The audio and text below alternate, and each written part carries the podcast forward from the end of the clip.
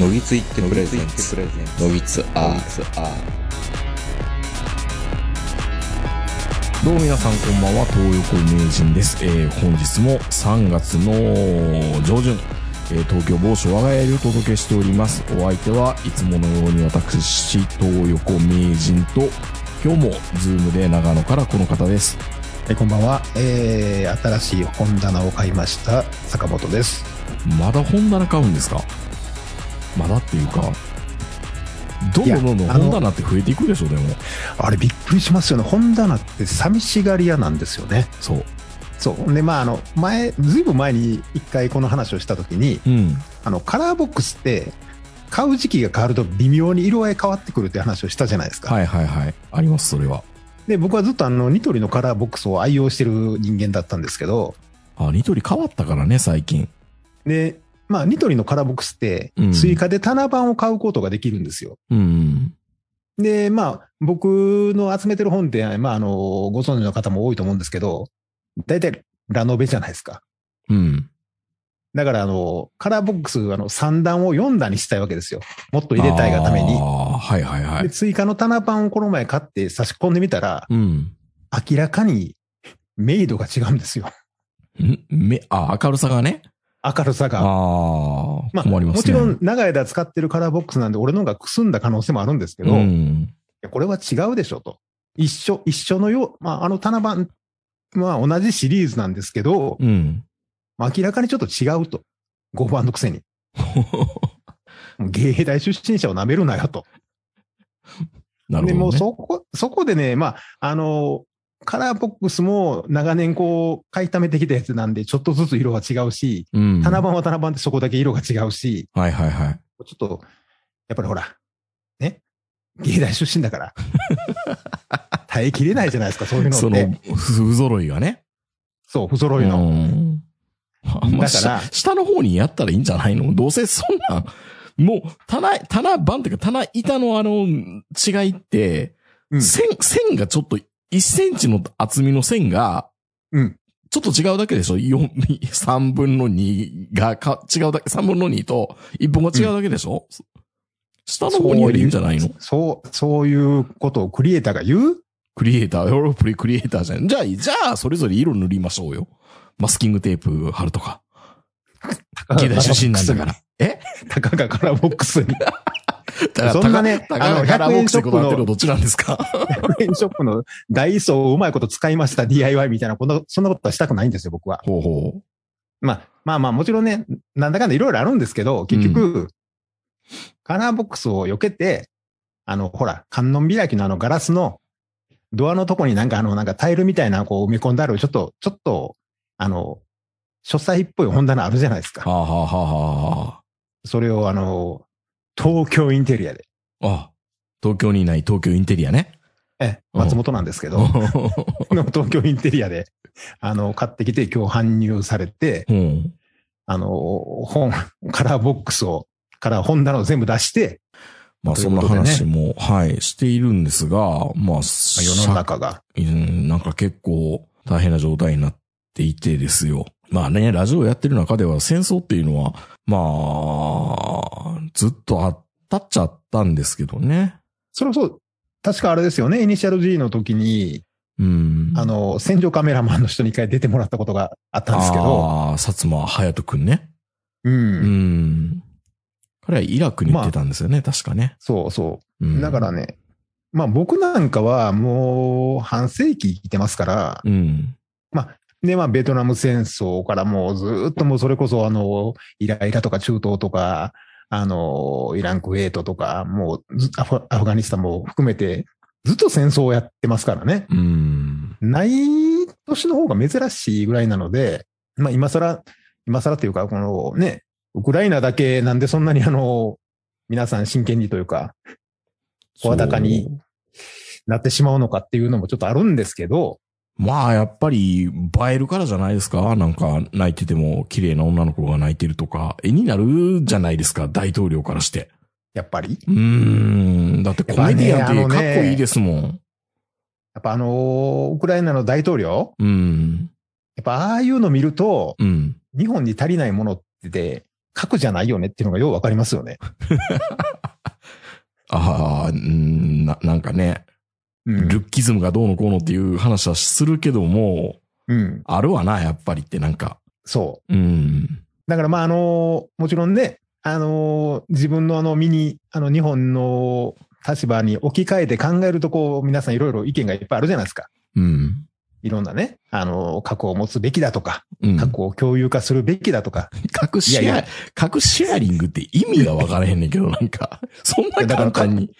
過去のサブスク化でしょえ、そんなんできんねやとみんな、みんなやるえいや、いや、あの、今更聞くのもなんですけど、俺、うんそのつもりで安保入ってたんです けど、安保ってそういう意味じゃなかったのあ、核の、あの、シェアリングのこと。 え、過去の傘に入ってるつもりやったんですけど、いざとなったらこのままじゃ使えませんよみたいなことはっきり言われたら、 ちょ、ちょっと、安倍さんに聞きたいんですけど、核のシェアリングって、あうの、んよく言うじゃないですか、あの、核のフットボールみたいな、あの、大統領に随伴する、あの、アタッシュケースを、過去のフットボールってなんかそのゴレンジャーみたいなやつ過去をみんなで蹴り合ってから、 いやでも、まああれでしょあの、ボタンを、なんかみんなで一個ずつ持ち合うみたいな話、ああ、全員揃わないと押せないよみたいいな。やいや、それは、それは違う違う。あの、よく、 潜水艦映画で出てくるミサイル発射ね。ブラボー、ブラボー、アルファ、ベータ、チャーリー、チャーリーってやるやるじゃないよ。パキってなんか、キットカットみたいな俺ですね。うんあれ、あれ絶対に成功せえへんよね。本 番。わからん。日本人やったら。間違えるかな絶対間違いない変なところに電話繋がったりするんでしょ日本人やったら。そう、だからね副。将。日本人、日本人には無理やねんけど、うん。その共有化とかシェアリングとかサブスク化とか、うん。サブスク化は誰も言ってないよ。ちょっと待って。なんかタイムズで車借りるみたいな感じになってるけど、今。うんいや、そんな簡単なもんじゃないやろ。めっちゃ高いよ、それって。多分。いや、そうやんう。んだから、そのシェアリングはいいよ。うんまあ、サブスクでもシェアリングでも何でもいいんですけど、うんお高いんでしょ絶い対。や、だって、それがために思いやり予算とかなんかよくわからんことずっとやってるわけでしょで、その思いやる予算今まで積んできたのに、うんいざとなったら使えませんって。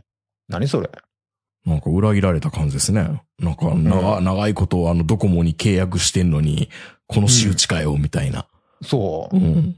新しく入ってきた人には、iPhone10 に1円なのに、俺らは10万円払うんですかみたいな。いや、だからよく、あの、まあ、あの、もちろん、このウクライナの戦争っていうのは、まあ、反対なんですけど、うん。これでなんかよくなんか皆さんの立ち位置がまた一層鮮明になりましたよね。うん。チームレッドとかなんか言ってましたけど、うん。うん。まあ、ほら、共産党もちょっとブレてるじゃないですか、今。いや、まあでもね、大変やと思いますよ、これ。実際今まではほら、みんなあの、妄想でいろいろね、言い合ってきたじゃないですか。まあ僕らも含め。うん。でもいざ実際戦争始まってみたら、まあ原発も抑えられるし、なんかもう多分ね、僕らが知らんところで、あの、ウクライナの最大級の原発の中ですっごいドラマあったんちゃうかとかっていう風に、僕は不謹慎ながら思ったりするんですよ。いや、思いますなんよ。かジャック・バウアー的なやつがうん。制圧したとかね。 いや、これもうハリウッドでもう多分ね、今買いに行ってると思いますよ。判件をね。判件を。沈黙の原発みたいな。沈黙はしてない。 あの人が出るやつ。うん、あの人が出るやつ。うーん。いや、だって今、誰があそこをコントロールしてるの今、ロシアが、でも乗っ取ったんでしょあの原発は。いや、乗っ取るのはいいけど、ほら、コントロールする人が必要でしょそうなんですよ。じゃあ、そういう時にあれでしょあの、ふ元福市で働いてた人とか行ったりするんです か入れてくれるのいやわからんけど。いや、だから、ロシアがあれ、まあまあ、もちろん、あの、戦略的に抑えないといけない場所っていうのがわかるんですけど、うんだったら、あの、原発の技術者とかもみんな一緒そに行うってるなんわでけすよ。多分、ロシアの技術者で行ってるわけですよね。多分ね。すごいな、そうなったら。よくあるじゃないですか。急にあの、捜査権は CIA に移ったとかなんか。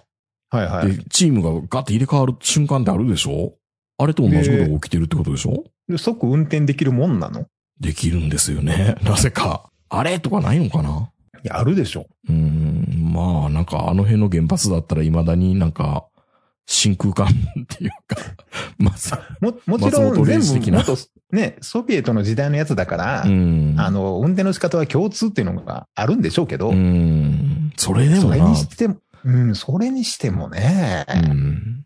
まあでも、日本人が行くよりは安心かとかちょっと思ってますけど、いやでもやっぱりうね、んあの、ウクライナの大統領とか見てると、うん。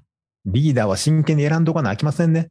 うん。でも、ウクライナもなんか棚からボタ持ち的にあの人になったって話ですからね。まあ、もちろんうね、んその、地位が人を作るじゃないですけど、そういう時に化ける人っているじゃないですか。そうそうそうそう。でも化けそうにないでしょ誰やったら化けるんですかほんなら。いやー、その人が、うん。その化けそうな人っていうのがうん。見当たらないんですよ。いないかないますやけになる人はいますよ、いっぱい。あの、ハンコ議連のおっちゃんとかどうですかあ ?IT 担当大臣とかやってた人。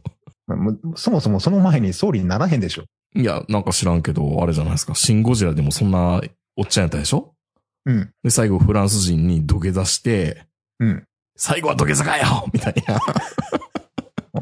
それ好きでしょ昔から沈黙の、うんあの、艦隊とかでもそうですけ沈黙の艦隊でど。。もそのパターン多いけどね。うん。うん。なんかいざとなったら、ちあの、土下座できるのが日本人の強みみた いな。いや、それは違うと思うんですよね。うん。まあ、化ける日人本人の強みって、うん。そういうもんじゃないと思ってるんですよ。ほ、ほ。もちろん、あの、あくまで自分本位というかね、うん。自分を基準に考えると、なんか最終的にはこいつら切れたら何するかわからん的なとこあるじゃないですか。日本人はね、確かに。うん。集まると何するか分かんないですからね。そう。だからね、まあうん昔からあの、太平洋戦争でもそうですけど、その核兵器とかそんなん持つよりも、こいこいつら、いざとなったら何何するか分からへんっていう部分を残しとく方がいいんじゃないのかなっていうう。ん。何がいいんでしょうね。だって核兵器なんか何発も撃ったら抑止力になるんですか一発じゃ、ミスっちゃ終わりですからね。しかも絶対押せないでしょうん。 ?5 人揃って。え、5人いるのやっぱりあれって。そいやれ、それ、それ知ら死んけ刑、死刑囚のやつみたいじゃないですか。 1人に持たせるの怖いやん、日本人で。でも最終的には、うん。一人なんでしょいやでも日本人ってボタンあったら押すタイプ やで。押すなよ押すなよって言った ら。本当に。日本人って押すタイプですよ。まあそれはもう各国のルールに任せるしかないんじゃないですかしかも、日本人って結構、あれですよ。核の取り扱いミスってきた国民ですよ。うん。もそんな奴らに核持たせるって言ったら、まあ、周りの国が絶対反対するから、まあ、無理なんですけど、う、そもそうもんいがや、。持っちゃダメですよ。うん危ない危ない持っちゃダメなんですよ。うん。だって、僕らでさえ原発、うんってちょっと思ってんのに、うん。 書くなんて。分かってるんですけどね。もう、この場にご及んだら、もう原発はもう再稼働する方がいいっていうのは分かってるんですけど、うん。それでも、自分の会社とか周りの人たちを見ると、思ったらそあんかなんわ能力あんのかなって。こんだけリコール起こりまくってる国なのに。うん。しかもすぐ改ざんするからね。うん。あ改のざん、原ね発。だけじゃなくてね。うん。ありとあらゆるメーカーが。いやー、何も信用できないな。そうなんですよね。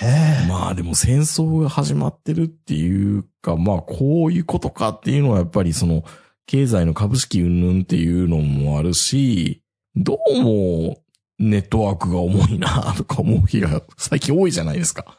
はい。攻撃をうん。攻撃やっぱりしてるからなのあれってもう、この2週間ぐらい、くっそ重たいんですけど、ネットワークが。本当に。ねえうんよくわからないんですよ。まあ、ただ、その、攻撃に備えてっていうのをなんか会社の中でも結構言ったりしません、今。え、何坂本さんの会社だったらなんかそんなこと言うんですか ?15 の守りは固めようみたいなこと言うんですかそうそう そうえ。サイバーアタックに備えてみたいな、今更かよ、みたいな。 うな。ん。いや、こんなうちみたいなところはってみんな思ってるんですけど、うん。関係ないんでしょうね。実際トヨタの関連会社がね、関連会社っていうか、うあの、下請けの大きい会社がうん狙われて、はいはい止まるんですよね、トヨタの創業がそれ一つで。そう考えるとね、まあ、トヨタって言ったら、ある意味日本の製造工場のね、製造メーカーの中でナンバーワンなのに、それが簡単に操業を止められるっていうことは、うん。まあ、ミサイル一本撃たれたと一緒でしょ、これ。まあ言ったらね、もう戦争はもう始まってるんだよってなんか、うん。パトレーパーみたいなこと言いますけど、うん。すでに ね。まあ、もちろんなんか、あの、全然気づかずに開いちゃいました、みたいな話らしいんですけど、はいはい。いや、でも、僕らだって開きますよ。いやーなんか、これやったら大丈夫かうんと思えば。いやいやいや、でも、そういう風な、あの、模擬演習みたいなメールが来て、開いたやうつん。 5%みたいな。うん。で、5%も開いてるやん。そう。 ダメなんですよ。そう。1%でもあかんのうに。ん。やっぱ怖いそうなっでて。でで、やたらね、うんまあその1週間か2週間に1回ぐらい、うんその、模擬演習じゃないけ ど、模擬、そう模だから擬、来るん模擬メでーすルね。うん。模擬メールが。が来るんですよう。ん。で、肝心なやつ開かんようになったりとかね。うん。自分の身の回りでもそのガソリンが180円超えてきたりとかう、ん。いろんなもんが高なったりとか、まあそういうことで、あ影響があるっていう、まあ不謹慎ですけどね。うん。実際にあのウクライナの人のこと考えれば。うん。でも、そうやってこう、徐々に徐々に身の回りがなんとなくこう閉塞感とか、毎日毎日ニュースでそういうのをやってると、うん。やっぱどっか心がもやってるというか、ありますよね。うん。鬱っぽくなりますやん。まあみんなイライラしたりね。うんう。ん。本当にね、だからね、最近自分鬱じゃないかなってちょっと思う時ありますもんね。あ、それはね、男の高齢期ってやつかもしれないですよ。あ、やっぱり。うん。あのー、朝一でやってたんですよ、この前。うん。チェックすると、病院行った方がいいんじゃないかっていう点数でした、僕も。いや、だから ね、まあ、あの、前に一回あの、明治にね、あうの、んラジオでなんか喋ることないですかみたいなんで、こう、いろいろ、まあ、やり取りをするわけですよ。うんうんうんで、その中であの、産業医さんに呼ばれましたっていうネタをはね、いはいはい。あれ結局何やったんでしたっけいや、あれがね、まさにそれです。男の高齢期じゃないあのかー。と。だからまあ、今回のその、ウクライナの件関係なく、その前からもうずっとなんですけど、うん。大体ね、朝の、早い時3時ぐらいに目覚めるんですよ。おじいちゃんですね、もう完全にね。いや、でもおじいちゃん、年の11時とか12時ですよ。寝れないんですね。そう。でね、うんそこから寝ようと思うんですけど、うん。ずーっと目つぶったまま朝の7時ぐらい。まあ、体が休まってるから、それでもよしって思っていこうねってみんな気慰めで言ってくれるやつですね。うん。うん。でと寝れにないかんだくね、うん。えーとにかくね、会社に行きたくないんですよ。会社に行きたく、行きたくないっていうか、今テレワークだったりするから、うん。会社が、いや、いやーって言わずに勝手に来てくれるわけじゃないですか、うちに、もう今や。そうん。う。まあ、もちろんね、だから、あのー行かなくてもいいんですけど、うもん。うとにかくね、行きたくないよ、それはもう月曜行きたくないし、仕事したくないし、まあ、もちろん、ん昔からね、そういうタイプの人間ではあるんですけど、うん。もうそれが輪をかけてひどくなってきて、うん。まあ、最近はね、もうさすがに不謹慎やから、声に出して言わないけど、会社が爆発すればいいのに、そうですそねうそう、ずずっと思ってましたよ。うん。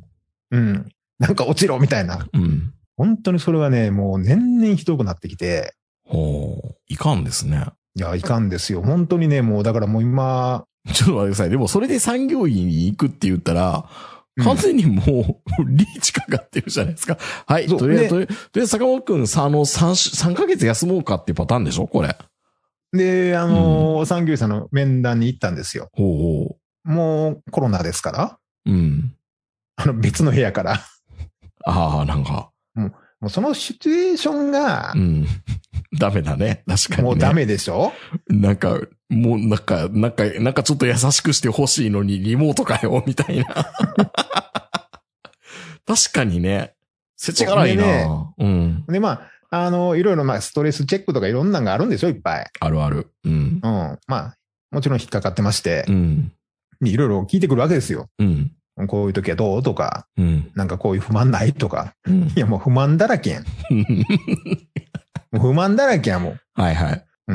うん。 もう、身の回りのことから、もう日本国のことから世界のことまで全部不満だ らけやん。そう、満足なんかしてないし、うん。もう産業さんにもうわけのわからん質問とかするんですよ、も浅鴨さんがですかう。そうそう。うん。いや、やばいじゃないですか。いやいやいや、もうだから、あの、その中東の人とか、うん。東南アジアの人が、よう死ぬのはわかるんですよ。うん。あの人らってほら、生まれ変わったらなんか天国みたいなとこに行けるっていう思想でしょアラブの人とかは、うん。ちょっといい死に方をすれば、天国で、そう何そ十う。人の美女に囲まれながら、うんぬんみたいなね。うん。で、なんか東南アジアとかの人たちは、まあ、輪廻転生っていうか、うん。あの、簡単にやり直せるっていう思想感があるんで、うん結構簡単に死にはるんですけど、日本人ってそんなんないじゃないですか。ないね。下手したら地獄に落ちるって言われてんのうに、ん。みんな自殺するやん。うん。なんでって。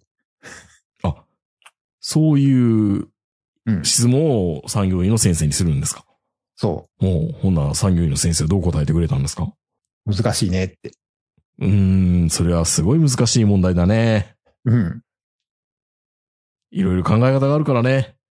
そでう。いや、とにかくね、あの、本当にね、だから、うん。あの、よくあの、僕ぐらいの、僕ぐらいの年になると、うんまあ、僕も僕自身も40ぐらいの時はもう50ぐらい過ぎたらうん断捨離とかして、こう就活じゃないけども徐々に物を減らしていってうん。シンプルな生き方をしようと思ってたんですよ。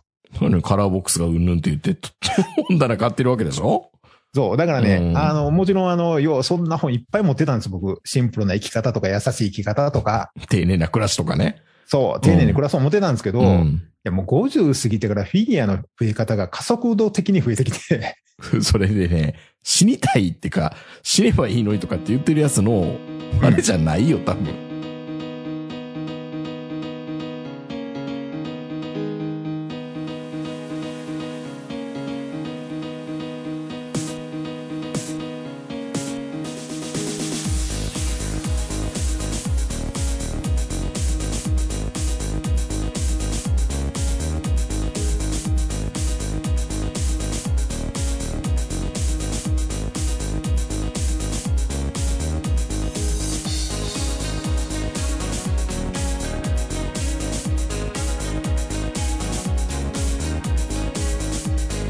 こうだからね、なんかまあ死にたいというか、まあ別別にあの、自殺したいとかじゃなくて、なんか生きるのめんどくさいっていうか、いや、あの、わからないでもない、すべてをうん、捨てて、うん、うん、リセットしたいみたいなのはありますね。うん、んそうだ。だからね、うん。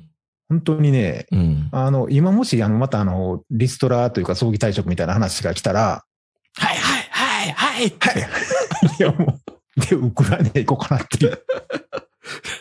な !70 人いやのあうれちねの人になると。もう本当に大昔、あの、大友克洋さんの、気分はもう戦争っていう漫画を読んだことあるんですけど、うん。名人あるない。あの、中国で、まあ、戦争が起きて、で、日本人の、まあ、閉塞感のある若者たちが、みんな、あの、戦争がしたいって言って、海を渡るわけですうよ。んで、その時はまだ俺、高校生ぐらいやったからうんう、んいまいちよくわかんなかったんですよね、あの漫画うん。う。ん。でも今、今本当にこういう、その戦争が始まって、なおかつ、うん。義勇兵募集してますみたいなのがこうツイッターに出てくるでしょ。そんなん出てくるかうんだからあのおー、だから日本人も応募行ったわけじゃないですか、何十人も。おーさん70人ぐらいいったって、元自衛隊員がそうそうそうそう50人って言ってましたからね。本当にあのうー、んリアル気分はもう戦争なんですよ、これう。ん。で、まあ僕らはね、まあ言ったら漫画オタクなんで、そのパイナップルアーミーとかああいうのにこう憧れて、うん。エリア88とか、実際、あのね、そんなにあの、綺麗な絵で、そんなグロテスクな地位とかもないもんだから、まあ、傭兵に憧れてた時代もあったわけですけど、うん。それがちょっとリアルにそういうのがこう、自分の身に降りかかるというか、うんそういうのが、そういう時代が来てしまうと、もちろん戦争反対なんですけど、まあ、ある意味、姿勢を超えるっていうのは、まあ、生きてるっていうのをすごい実感するんでしょうね。そうですね。だからね、本当にね、もう不謹慎なんですけどね、うん。何のしががれしがらみもなく、うん。なおかつ自分が自衛隊出身者だったら絶対手挙げるやろなって思いますもん。今だったらそうかもしれないですね。うん。うん。いや、ようやくね、大阪夏の陣で大阪城に集まってた浪人の気持ちがようわかりましたよね。いや、なんかもう死に場所探したいみたいな。ああ。一穴探せようかみたいな最後に。そう。あもちろんね、うん。行ったら行ったで絶対後悔するのは分かってるんですよ。うん。こんなつもこんりじなゃなか痛いっってた。、 そう、こんな痛いって聞いてなかったみた いな。アホやから、いかんとわからんのけど。いや、でもね、本当にね、まあ、本当不謹慎な男ですよ。まあ、恵まれてるんですよ。多分。そうなんですよね、これただ、ね。本当に、年齢がいけばいくほど、うん。まあ、もう、いや、なんかもう会社土曜日、んん月曜日がこんなに憂鬱なのは、中年になったらちょっと解消されるかなと思ったんですけど、うん。全くもって解消されないですね。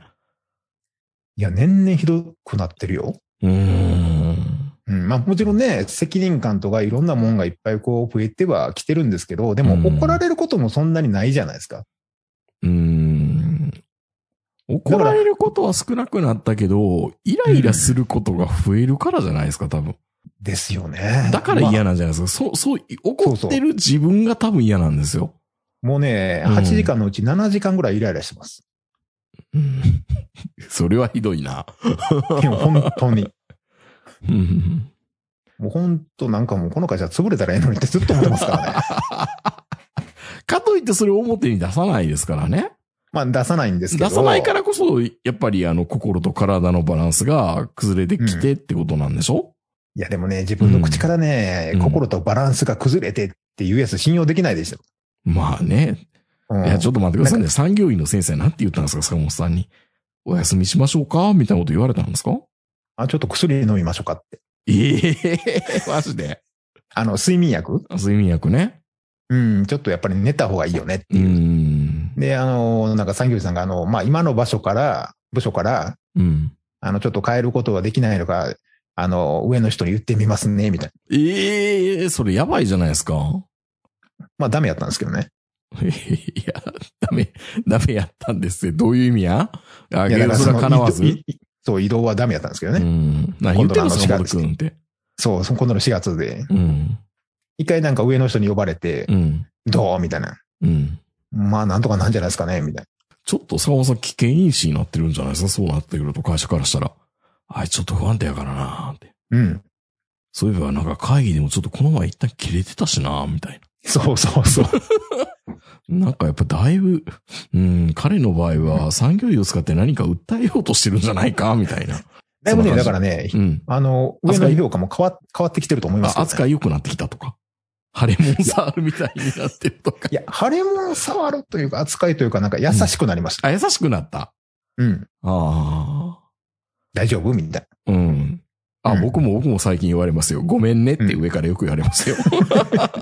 大丈夫みたいな。ごめんねとか大丈夫とか悪いねいつ もみたいな。そうそうそ多分き、時々切れてるからだと思いますよ。う。うん。いや、もう、でもね、あのでも、そういうのを聞聞くと、その後またね、自己嫌悪に陥るわけですよ。いや、変な心配かけたって。そう、50にもなって何してんねん、俺って。大人、大人げないなみたいなね。もう大人げないどころかもう、もう、初老やか らね。もうなんか街でなんか理不尽な切れ方してるおじいちゃんと変われへんやん。いうーん。やもう本当にね、だからね、もうそういう時ってもう家に帰ってね、お風呂に入れながらね、ホイチュウプロダクション呼んでるんですよ。また。うん。あの頃に帰りたい なっていう。いや、やっぱりね、恵まれてるんです、ある意味。本当に。空薬マンいやや、本当みたいなとこいや、ろが本な当いそうかなら。んですよ。まあ、恵まれすぎなんですよ。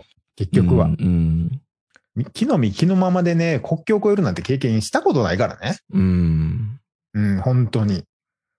まあ、で日か本人誰もしたことないけど、そもうシベリア行ってた人たちも多分ね、今、ほとんどもう生き残っ、まだ、まあ、まだいるか。う。シまベだちリょアっといはる。とは思いますけどね。うん、今の若い人でそんな経験したことある人ほとんどいないと思うしう、ん本当にね、まあこんなラジオとかテレビとかいろんなとこでツイッターとかでみんなあの好き勝手につぶやいてますけど、うん。まあ恵まれてますよね、やっぱり恵まね。れてるからだと思います。まあ多分僕らが、あの、会社行きたくないのは、うん。またイライラしてる自分が嫌なんでしょうね。なんかそれは、嫌ですねそれは分かった、なんか。うん自分が嫌なんですよ、本当に。何もできへんしね未熟な自分、無力感をまた今週も味わうのかと。そう、だからもう、まあ僕らがその思ってたその40歳、50歳のこの立派な大人、うん。まあまあ課長島工作でも何でもいいんですけど、うん。そういうのに慣れてる人っているのかないやー、一部の人じゃないですか全然よね。うーん。大人になったっていうなんかこう、実感もないもんね、まだ。そのまま死んでいくんですかね。 いや、本当に。えいちょっとつ減服したん、俺ら。いや、だから、結構そういうのって本当通過儀礼は必要なんですけどね。なんか高いところからバンジージャンプみたいなのして、うんほら、もうこれでお前も一人前だ、みたいな。元服っていうか通過儀礼がないですからね、成人式以外で。そう、だから、今の、今の成人式って通過儀礼じゃないじゃないですか、あれ。うーん。まあ、卒業式でしょうん。大人になるためのハードルじゃなくて、これで子供時代は終わりねっていう、うん。ただ、あの、子供から卒業したっていうだけで、うん。別にあの、これで大人になったっていうね、証明でも何でもないですから、どうすれば減服できるんですかねまあ、まあ刀で自分のこの眉を、指眉、眉という か、あれを切ったりとか、うん。まあ、名前を変えるとか、ああ、いいですね。うん。名前変える紅いい葉ですね。困るって言ってたのを、うん。なんか、信繁みたいな。うん。かっこいいかっこいい。そう。なんかね、やっぱりね、うん。原服ってほら、自分の意思、まあもちろん周りのあれもあるんですけど、うん。年齢は自分で決めるじゃないですか。うん。周りと相談して。うん。なんかこう、二十歳になったら自動的に大人になれるっていうのがダメだったんでしょうね。そうですよね。うん。うん。あの、手に入るもんじゃないでしょ。大人って。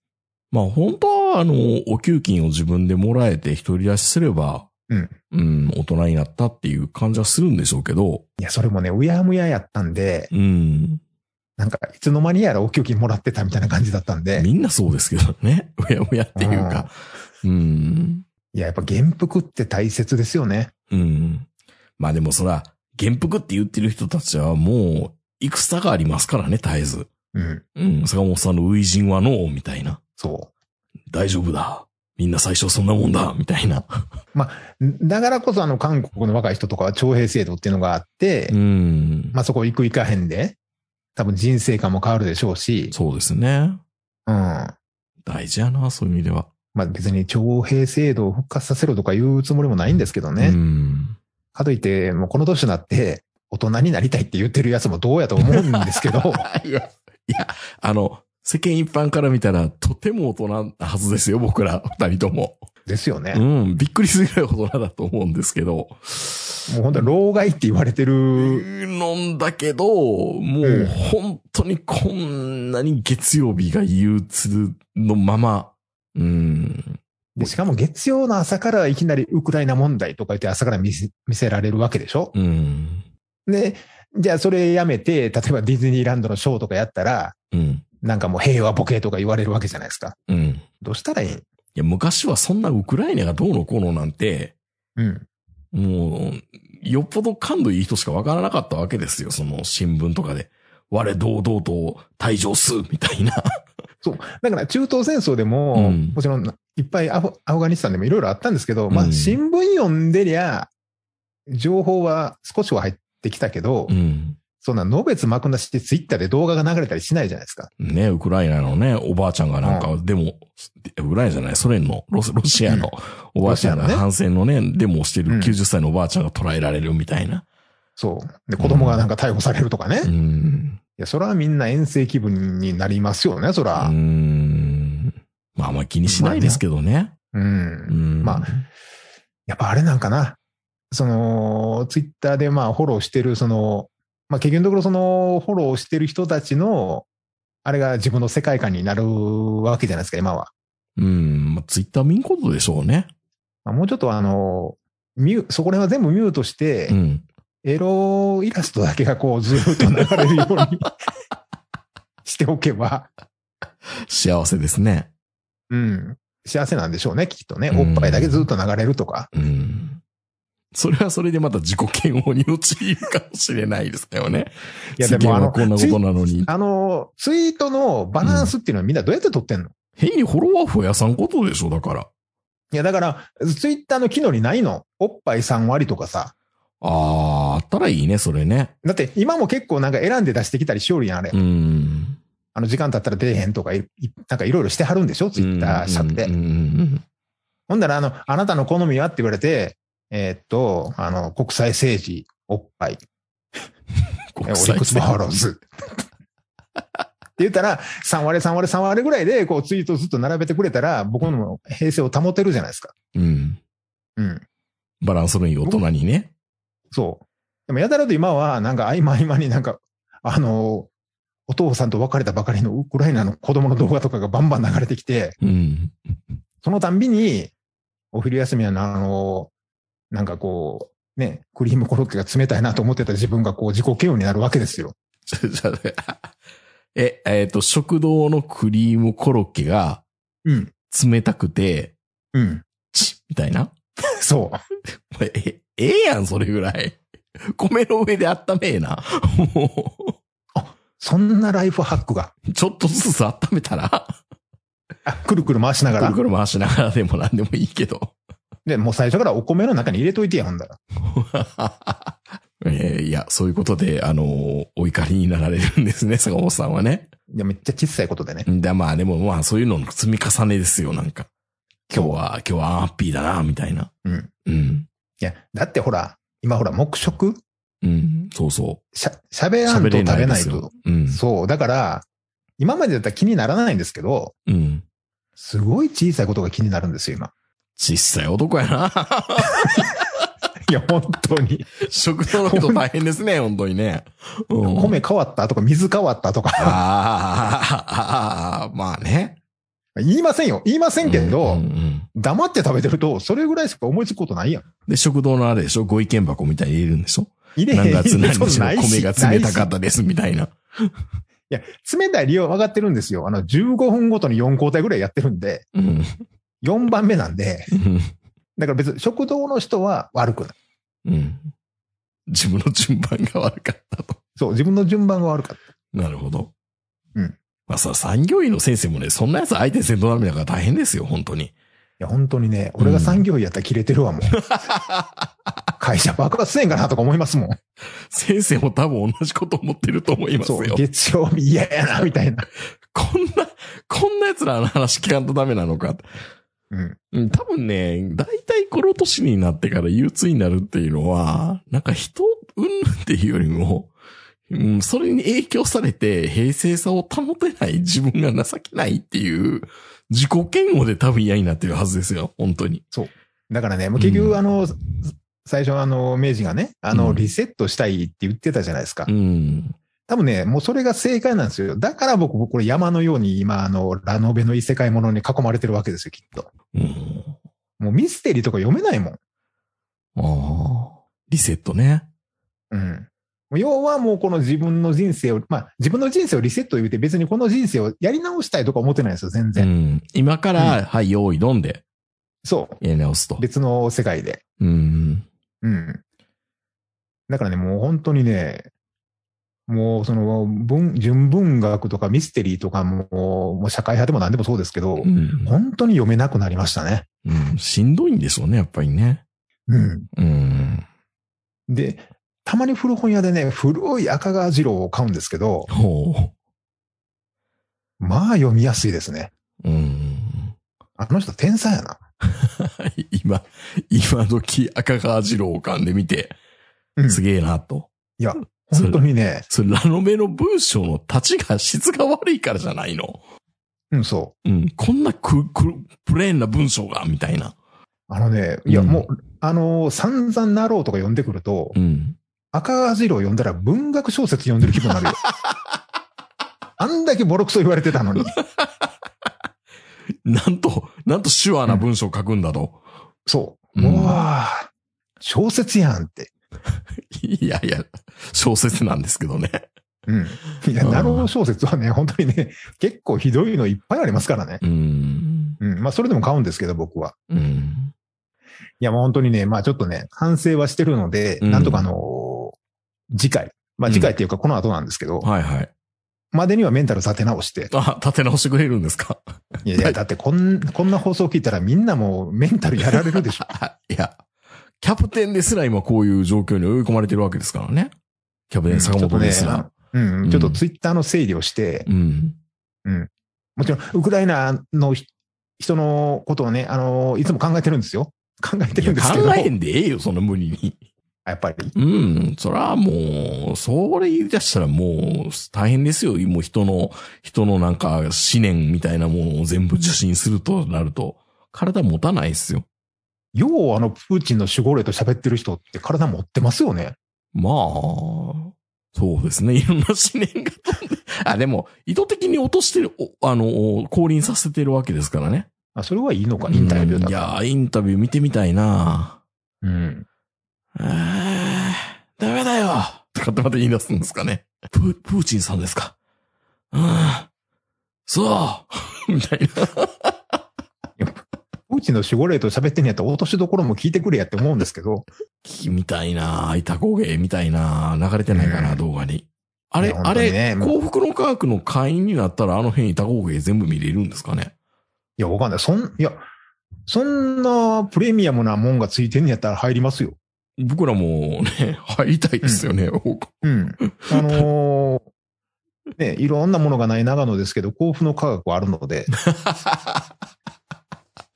あの、ライブビューイングでうん、見いれたらいいですね。や見れるんだったら買いますし、チケットは。うんうん買いは買いたいな、1500円ぐらいやったら。あ、微妙な、微妙な。俺2800円でも買いますよ。ああ、そうですか。うん。で、僕はあの、幸福の科学の映画見に行ったことありますけどね。意外とようできてるって噂じゃないで すか。結構よくできてます よ、映画としては。でしょうん、ようできてる。怪獣の後始末に比べれば。そうなのよくわからないけど。うん。はい。まあ、ということでね、あの、坂本さんのメンタルがちょっと心配ですけど、あの、ちょっとこのインターバルの間に立て直してくれる、はいということなんで、はい。はい皆さん、あの、心配なさらずにいていただけたらなと思います。それでは皆さんおやすみなさい。さよなら。さよなら。